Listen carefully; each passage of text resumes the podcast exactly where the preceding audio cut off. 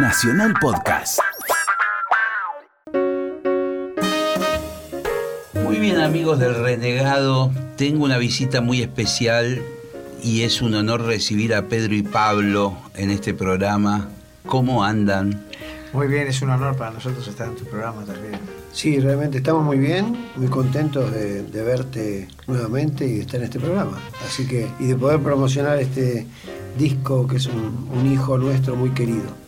Sí, eh, después de 30 años de no grabar, ¿es cierto? No, de no grabar en estudio. Ah, de no grabar en estudio. Sí, hicimos varios discos en vivo, viste que ahora se hace mucho la grabación en, en conciertos. Sí, sí, claro, claro. Eso, pero es verdad, entrar al estudio, así, hacía 30 años que no entrábamos a hacer un disco de estudio con todo lo que eso implica, ¿no? Che, ¿y cómo fue eh, el Mirá, proceso? Eh, el proceso fue que en realidad no es un proceso muy desconocido el hecho de laburar juntos, porque lo hemos hecho intermitentemente, eh, a veces de manera media underground o bastante underground. Sí. Pero por ejemplo, hace un año y poco estuvimos en el auditorio de Belgrano presentándonos, inclusive grabando ahí un disco de lo que se, lo que se tocaba. En el 2009 estuvimos haciendo varias funciones en el Maipo, festejando los 40 años de la salida de nuestro primer disco, que era Yo vivo en una ciudad. Sí, claro. y ahí también se grabó un disco y se hizo un DVD. Y bueno, lo que pasa es que no somos artistas en este momento de estar muy presentes en los medios, pero tenemos un público fiel, viste, que a través de los años hemos ido cosechando con distintas generaciones que eh, por suerte nos sigue apoyando y eso es lo que permite, digamos, hacer un laburo como este que hicimos con la semiseguridad de que la gente lo va a recibir bien, ¿no? ¿Cómo, sí, seguro. eh, ¿Cómo pasaron esto, este- estos últimos años, cada uno en sus cosas? ¿Qué- ¿Cómo mantuvieron la amistad, la relación de colegas?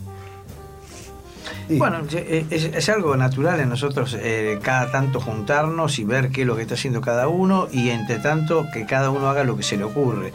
Eh, La verdad es que eh, yo he tenido experiencias con, mi banda, un par de discos más rockeros, digamos, y, Jorge se ha abocado más al folclore, que es lo que le gusta, y a la docencia, y a la grabación.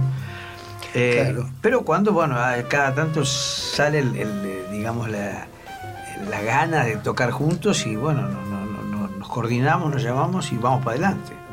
Sí, eh, en este caso, no sé si es cierto lo que me dijiste, Miguel, pero vino un día y me dijo, mira, tengo una serie de temas que me suenan muy a Pedro y Pablo y cuya temática muy latinoamericana, muy tropical, tiene que ver con muchos de los temas que hemos hecho en el pasado y me gustaría que si vos te animás a arreglarlos para la- las voces y las guitarras y que saquemos el disco como de Pedro y Pablo, incorporando algún tema tuyo si querés, etcétera, cosa que hicimos tal cual como lo venimos haciendo desde el principio, desde que nos conocimos, eh, me dijo, pensalo, y le dije inmediatamente, sí, dale, hagámoslo.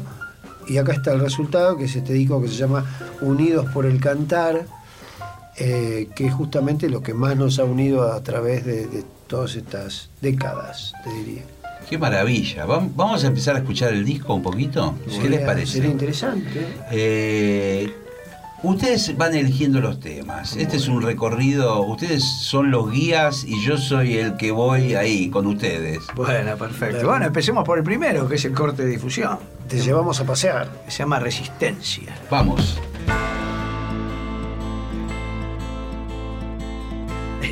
La arboleda, enriqueciéndose con la demolición, descuartizando la pradera y preguntándose por qué la inundación.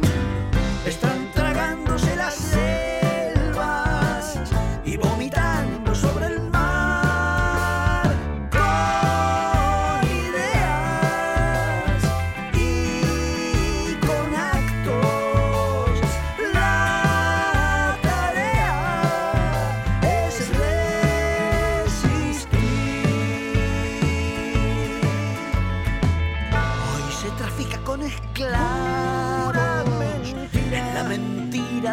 falsa libertad. Con ridículo salario. Pueblos enteros se debaten por el pan. Todo está en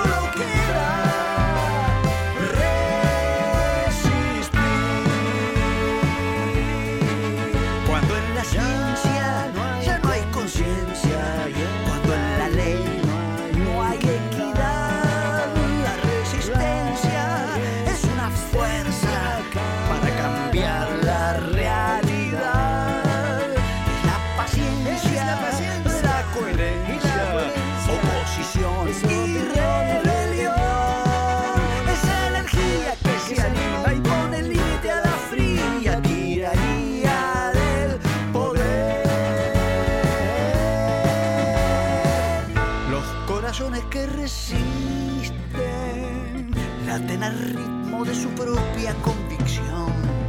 Perdemos tiempo estando tristes, con mala sangre, mala leche y aversión. En la epidemia de la bufa ya no hay vacuna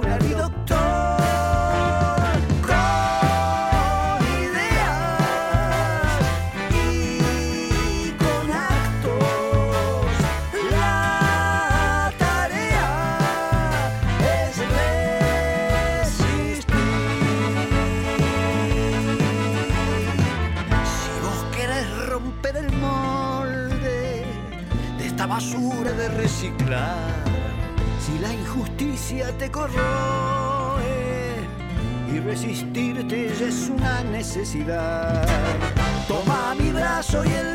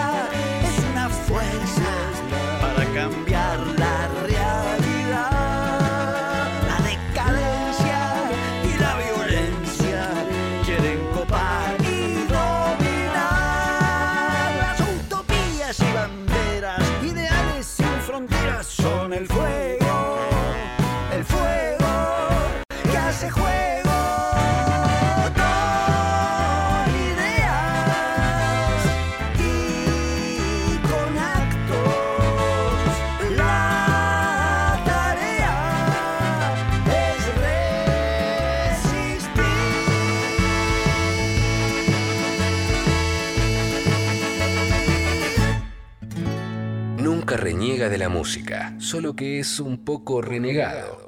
El renegado. Bien, y seguimos aquí con Pedro y Pablo, Miguel Cantilo, Jorge Durietz. Una historia gloriosa en nuestro rock. Gloriosa.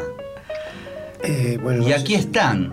Me alegro que así lo veas. Sí, es que lo veo así porque ustedes son los que un poco inventaron toda esta historia maravillosa del rock. Eh, me parece que nosotros iniciamos junto con muchos otros músicos un, movimiento que en ese momento no éramos conscientes que se estaba iniciando. También no, originalmente, no, éramos originales del todo al emprender este camino de la, de la guitarra y la canción, sino que veníamos con muchas influencias de afuera y algunas de acá. Y la más importante creo que eran los Beatles para nosotros.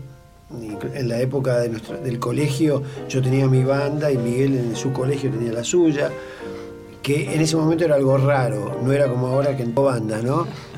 Era No. una cosa rara. Claro, ustedes tenían una especie de, de eran como iluminados, ¿no? Como, como en algún momento hablé con Claudio Gavis, que él empezó a mostrar lo que era el blues, porque él consiguió unos discos de- importados y qué sé yo, y lo miraban como marciano. Claro. Sí, Sí, es como hoy te pueden mirar si traes discos de, de, qué es eso, de música hindú, ponele. Una Claro. cosa. Si traes una música que acá no se hacía y que había unos locos que la hacían en, unos boliches a la noche, en unas cavernas, ahí en la cueva y en esos lugares.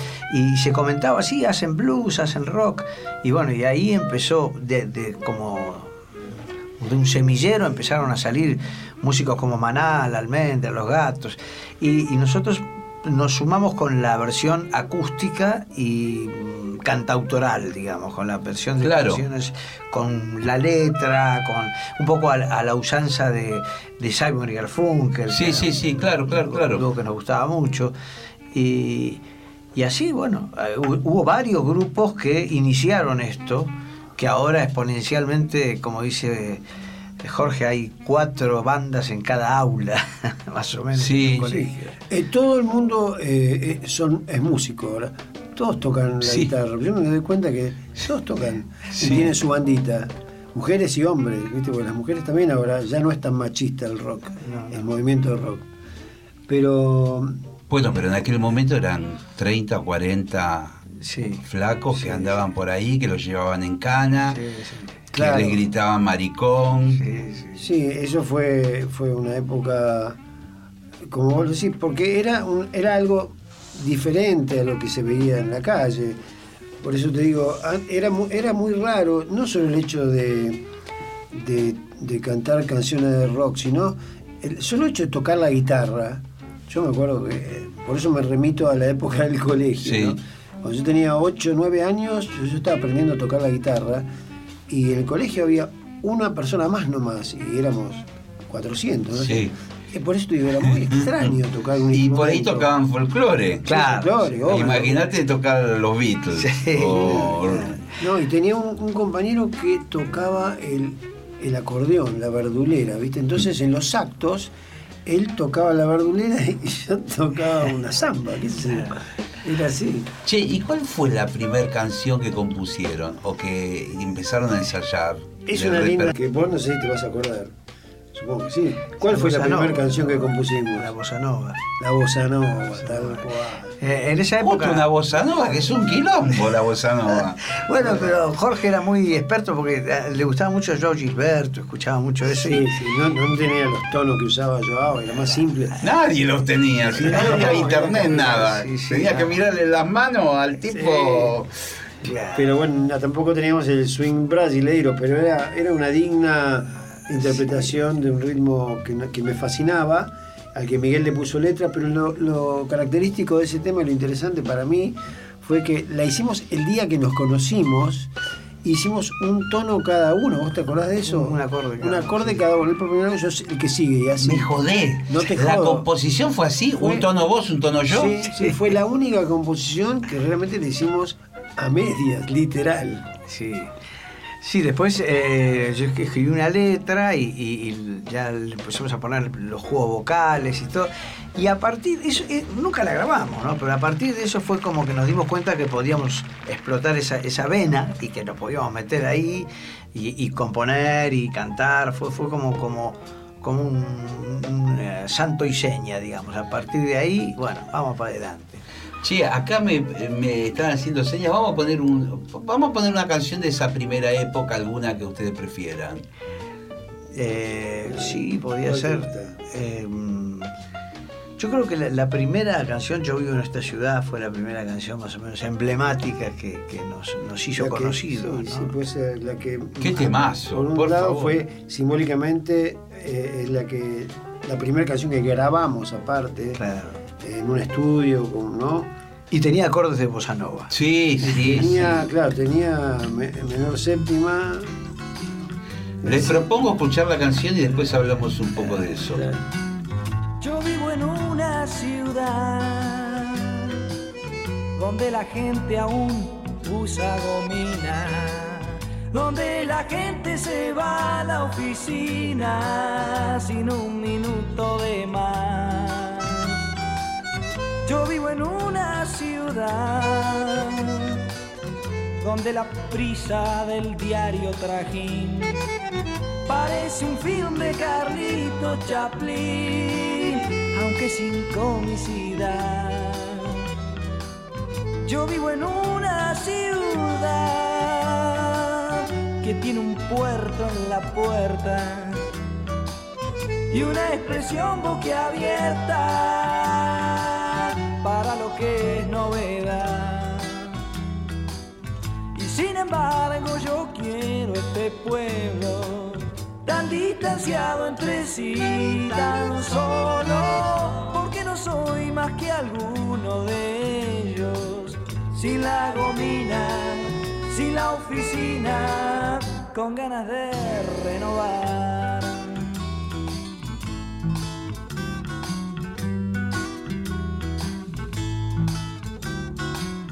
Yo adoro a mi ciudad, aunque su gente no me corresponda. Cuando condena mi aspecto y mis ondas con un insulto al pasar. Yo adoro a mi ciudad. Cuando las chicas con su minifalda parecen darle la mágica espalda a la inhibición popular. Yo adoro a mi ciudad, aunque me acuse de loco y de mersa, aunque guadañe mi pelo a la fuerza en un coafer seccional. Pues sin embargo yo quiero este pueblo porque me incita a la rebelión y porque me da infinitos deseos de contestarle y de cantarle mi novedad, mi novedad. ¿Y qué me pueden decir? ¿Qué, qué composición maravillosa que se mandaron? Bueno, ahí hay, hay un, un- Cantilo. un aporte, no, pero hay un aporte de- del arreglador, que es Jorge Calandrelli. Oh. Es capo total, que en, ese- en esa época estaba aquí de arreglador, tendría, qué sé yo, 35 años nomás. Sí, era un tipo joven. Un tipo joven que, que arreglaba para diferentes, por ejemplo, acompañaba en el piano a Roberto Llanés, me acuerdo. Claro, ca- ca- eh, cantante de bolero. fue de boleros, Sí, sí. de boleros, pero con mucho, muchos ingredientes de jazz y un, un gran pianista también, eh, un excelente arreglador. Y nos tocó por sorteo, porque prácticamente ahí vos llegabas a una grabadora y te decían, bueno, te vamos a asignar un arreglador. Y tal vez porque el productor, que era Francis Smith, Sí, él, él vio un poco la, la- la onda de buena para, para Calandrelli, lo llamó y le encargó los arreglos. la pegó. Y que ese bandoneón y Sí. eso es todo de él. Sí, Sí, sí. Y, y aparte dirigía la orquesta estable de la grabadora. eh, En la que había, en la que había hecho el arreglo él.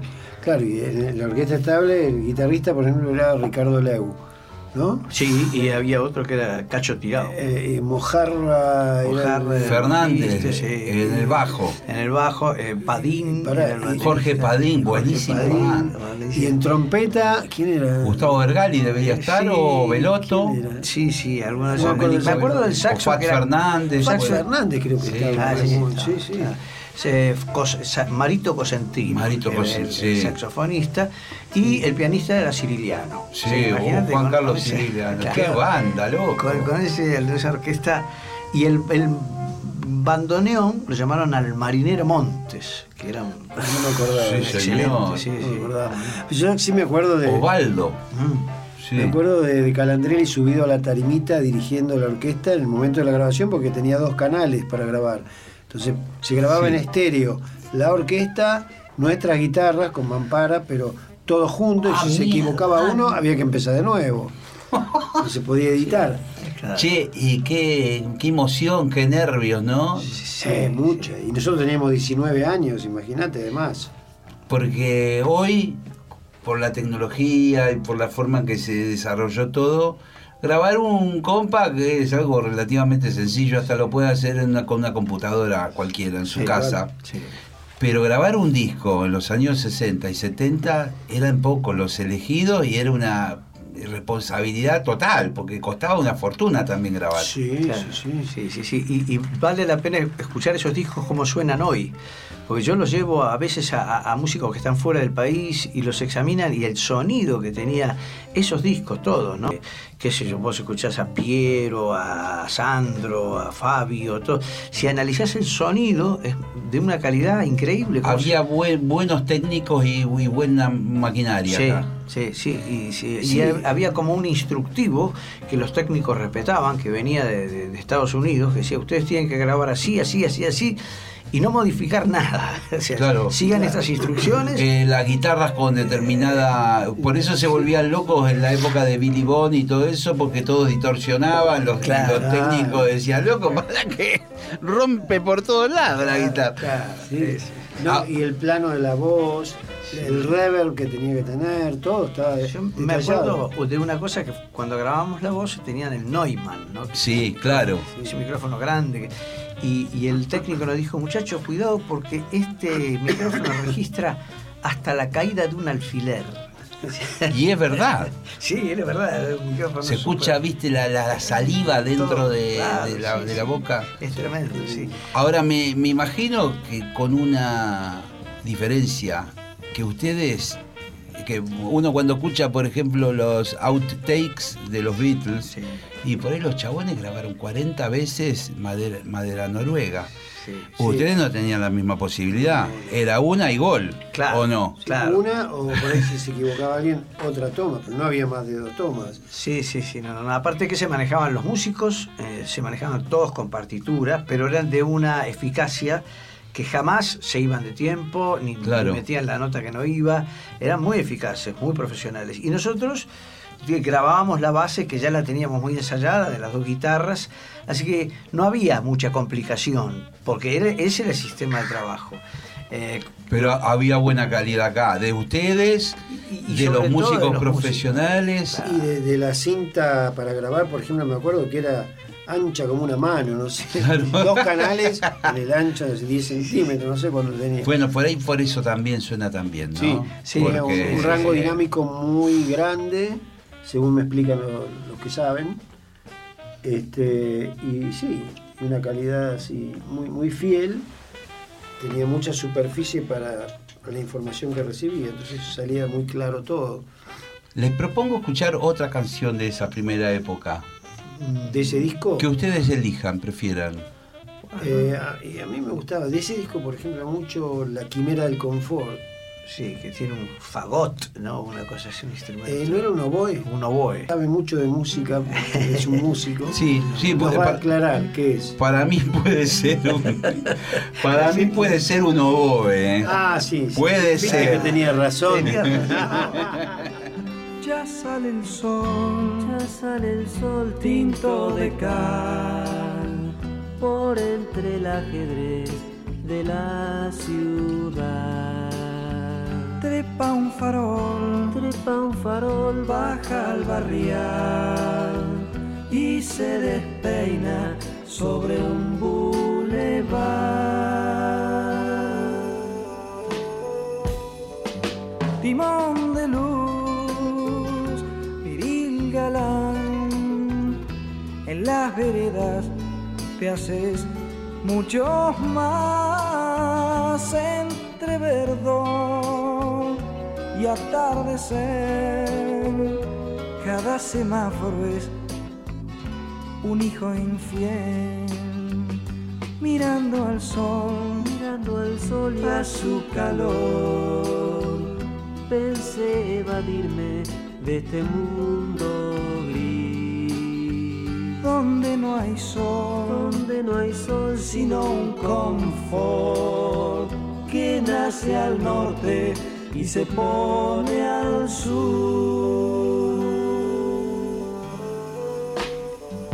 Los rayos vi dorar la cal, mas no los rostros de la humanidad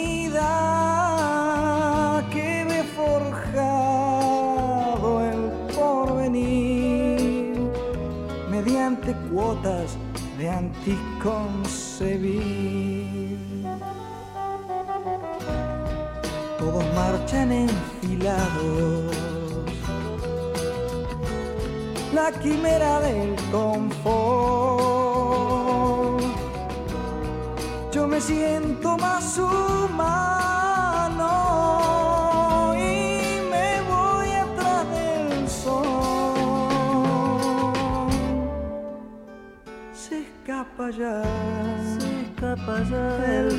rey.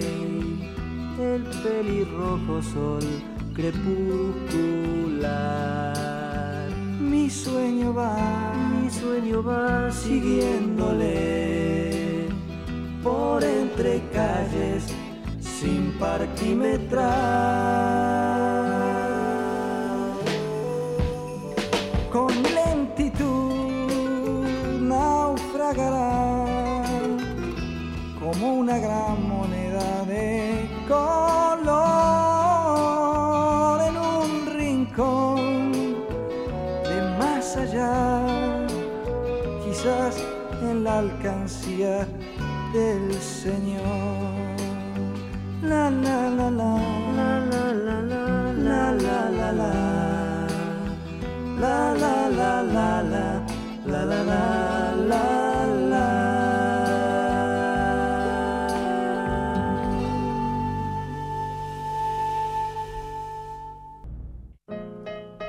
El renegado con Gillespie. Bien amigos, y seguimos con Pedro y Pablo. Eh, van a hacer una fecha muy importante, el 3 de noviembre en el CCK. Así es. Las entradas son gratuitas, eh, es decir, que la gente tiene que estar muy atenta porque tiene que retirarlas personalmente. Puedo reservarlas por la página del CCK. Ah, por la página del CCK, a partir del 31 de, de octubre, a las 12 del mediodía. Sí. Es decir, que hay que ponerse la alarma en el celular, porque a las 2 de la tarde no hay más entrada. Más o menos es así la, la mano. Así dicen que en el CCK pasa eso siempre, o sea que hay que estar atentos. cck.gov.ar eh, se, eh, digamos, se avecina un gran concierto en una gran sala. Sí, sí eh, se avecina más que nada un, un- reencuentro de- del dúo con, con su público, que es una cosa que se da cada tanto tiempo, y eh, un repaso de algunas canciones que ese público conoce y, ha degustado bastante, eh, como por ejemplo las que acabamos de escuchar, o algunas otras que vinieron después, pero lo importante es que la prioridad se la vamos a dar al material nuevo, porque va a ser la presentación de un material nuevo con canciones inéditas y, y ahí vamos a poner el foco y ahí van a estar todos los músicos que participaron en la grabación. Gente también tan profesional como aquellos que mencionábamos Sí. recién de la estable de CBS, Sí. Porque tenemos a Facundo Guevara en, en la percusión, a Rodrigo Jenny en la batería, eh, a- arreglos del Pollo Rafo, Sí. que tocó por una, una sección de vientos. Martín Rur, Eh, Mar- eh, sí, bueno, Martín Luna no va a estar, es el que tocó en el disco. Ah, bueno, no, en va- el no disco, tiene tocó. compromisos, pero va a haber un suplente. Y vamos a estar también con un guitarrista flamenco que se llama Luciano de Franceschini, eh, con el guitarrista eléctrico que suele acompañar en, en la banda eh, mía personal, que se llama Federico Pernigotti. Y bueno, eh, vamos a reproducir el disco. muy bien armaditos. Sí, ¿eh? sí, sí, Sí. vamos a, a reproducir el disco lo más firmemente posible. Nosotros no, no, ni vamos a tocar. vamos, a, vamos a hacer playback. Y Escúchame, y después de esto, esto va a ser fantástico seguramente. ¿Qué, qué planes hay? Mira, por ahora hay una actuación segura el 17 de noviembre en Córdoba, en un lugar que es el CPC de Argüello, o CPC Argüello, sí. en Córdoba capital. Eh, probablemente el 6 de enero en Bariloche. Y estamos armando así, pero no, no quiero adelantar nada que no esté firme, ¿no? Pero la idea es trabajar cantando por todo el país en lo posible, o por donde sea, puede ser fuera del país también. Y porque ustedes han tenido este- una impronta que iberoamericana, digamos. Y este eh, disco tiene sobre todo esa impronta, ¿no? O sea que es- sería ideal para recorrer Latinoamérica.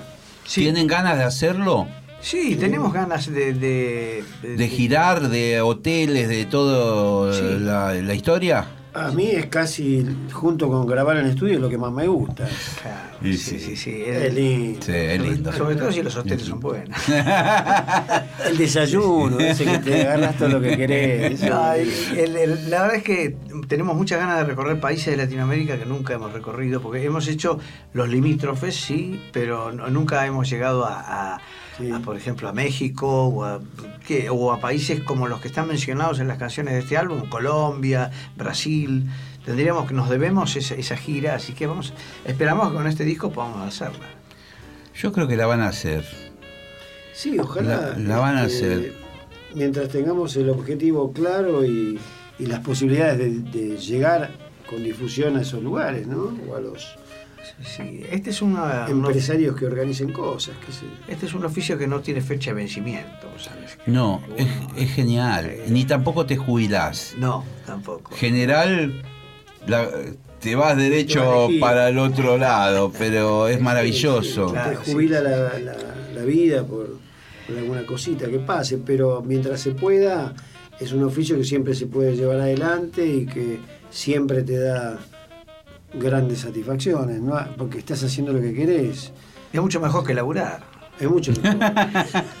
Che, vamos a escuchar un tema de los nuevos. Lo que soy seré es un, un tema que me gusta, que bien, bien, bien latino.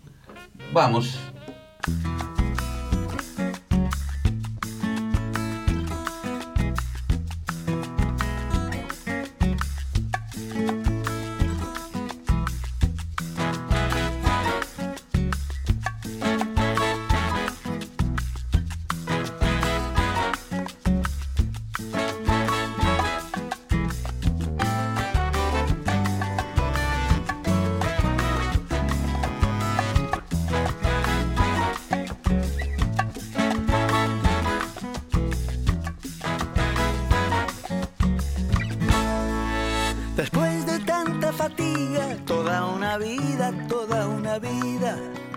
Haber levantado torres, tendido puentes entre la gente, haber sostenido cielos negros, azules, cargando nubes, después de malabarismos por mantenernos con nuestro juego.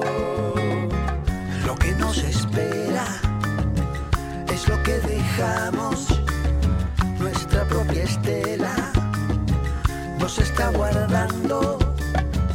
Y hay una cosecha, hay una cosecha de lo que sembramos,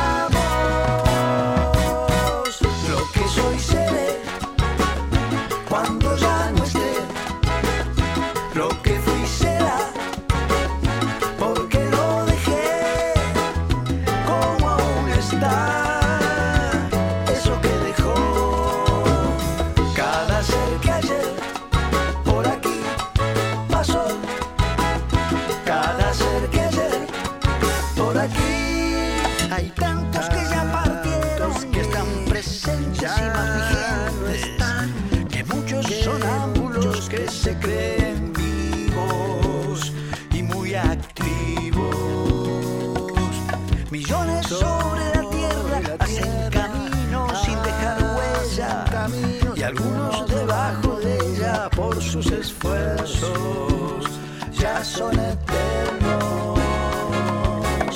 Tanto hacer negocio y ganar dinero, el avaro goza de su privilegio y hoy es el más rico en el cementerio.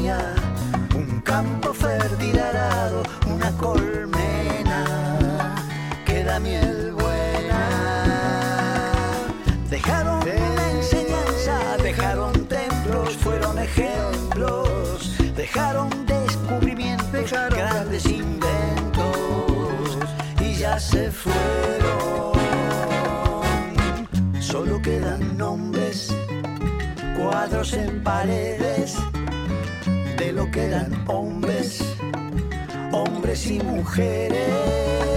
Y quedó su aporte,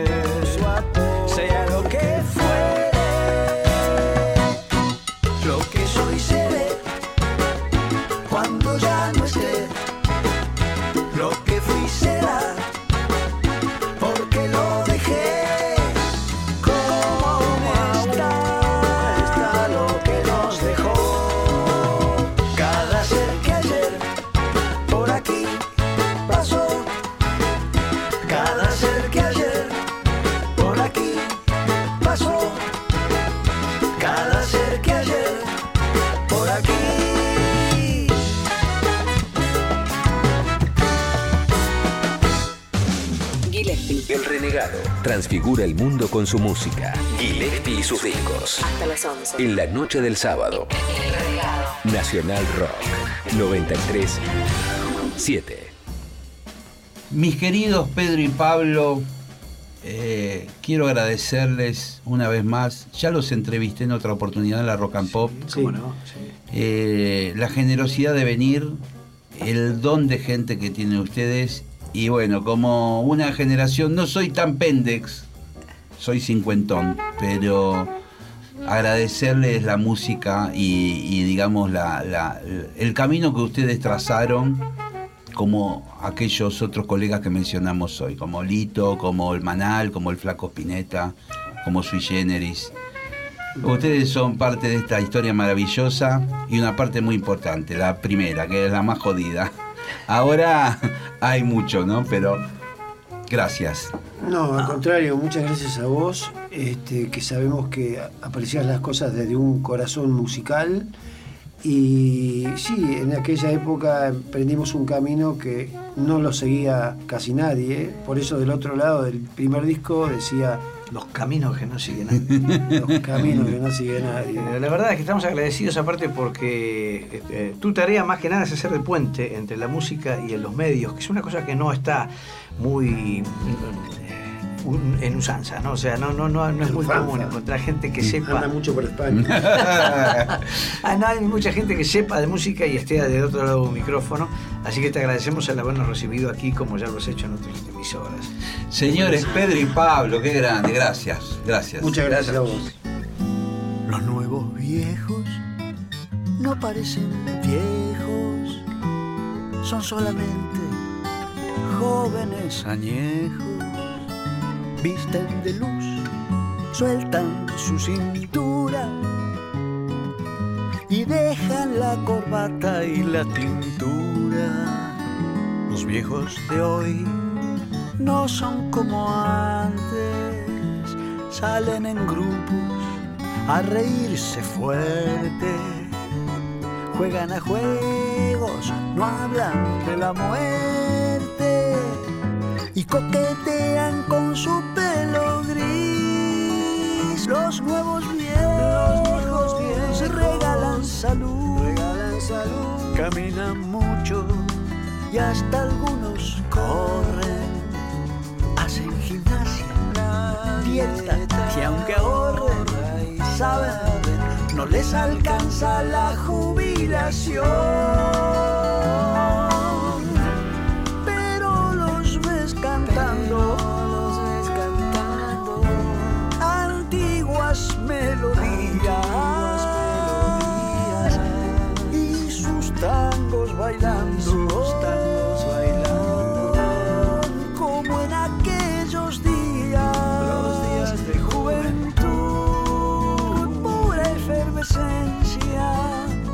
Senectud, paz y experiencia, si sabes llegar.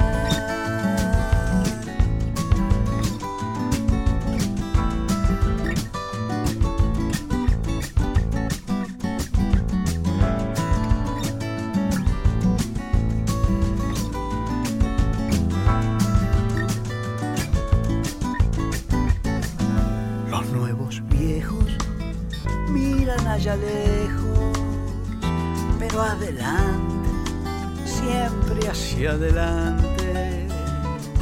Y no al televisor de pura escoria,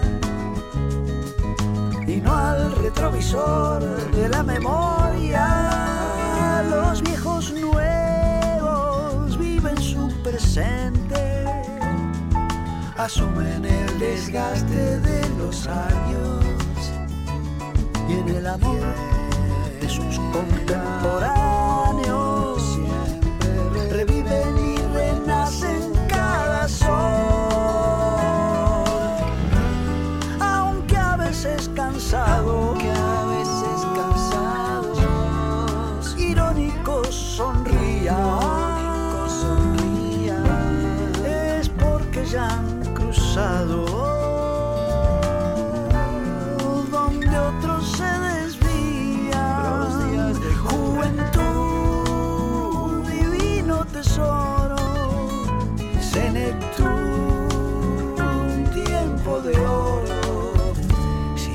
llegar.